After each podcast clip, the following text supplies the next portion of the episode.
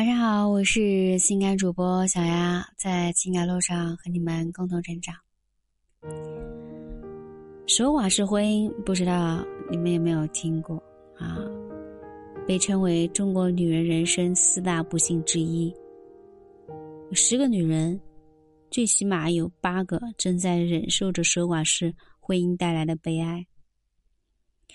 小九说。自从他离婚之后，他才明白，婚姻里最可怕的，不是大吵大闹，也不是性格不合，而是长期的守寡。长达十年的婚姻，在外人看来，她有一个努力赚钱的老公，有一个听话懂事的孩子。可是回到家，关上门，看着冰冷的家，小九内心的失望油然而生，因为在外人。看来和睦的景象，他从来没有感受过，也没有享受过。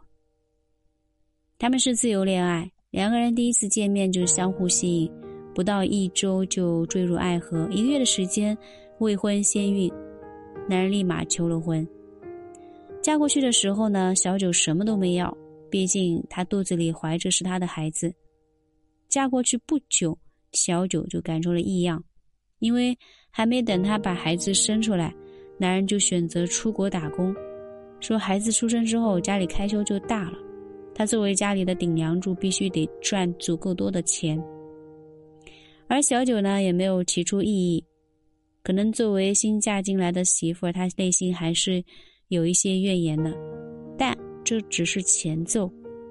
细数这婚姻的十年，小九这样总结的。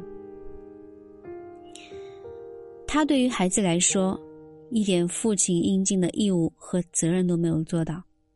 别人家的孩子从小由父亲接送上学，可他家的孩子从出生长到十岁，见过父亲不到四次面，别说接送了，孩子连父亲的面都难以见到。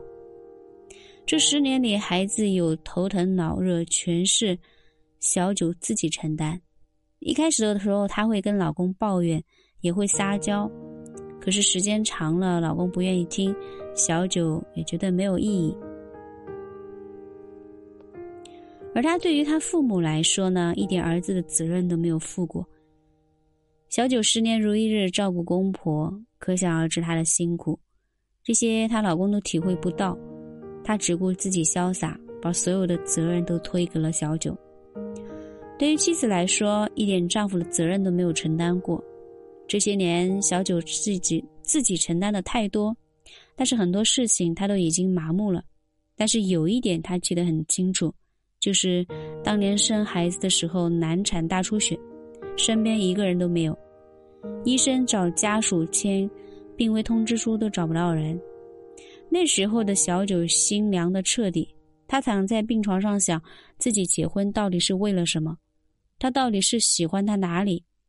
他当时结婚的举动是不是真的太冲动了？这样的守寡式的婚姻，他究竟还要过几年？终于，小九先忍不住了，他选择了离婚。他也终于解放了。除了自身变化，还有一个让他惊讶的变化，就是原本自卑内向的儿子，在他离婚后，在他现任丈夫的开导下，变成了一个话痨。学习成绩直线上升，进了班级前十名。守寡式婚姻的危害显而易见，而脱离了守寡式婚姻的女人，能够有多幸福？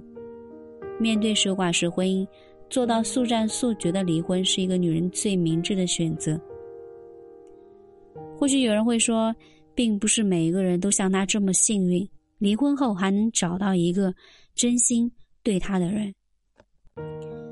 可是你反过来想一下啊，即便你是死守着这一份守寡式婚姻不放手，那最后也能得到什么更好的结果呢？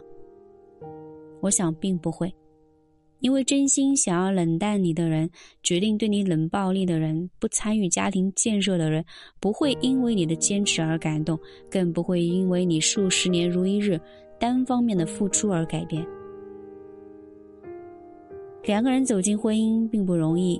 我们并不是说在守寡式婚姻里一定只有离婚这一条路可走。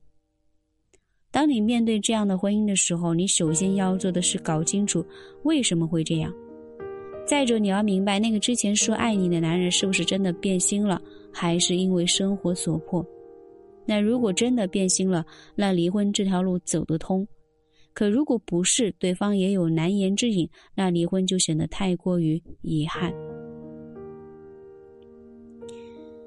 人都是感情动物，曾经花前月下的感情，也并不是说没就真的没有了。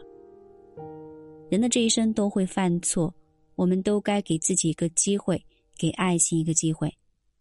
所以，我们首先要问问自己的内心：这个从不参与婚姻的男人，到底是不是无药可救？在这个过程中，也会审视自己是不是有问题。等弄清楚了自己的想法。创造各种机会去跟对方沟通，跟公婆沟通，再着手去解决。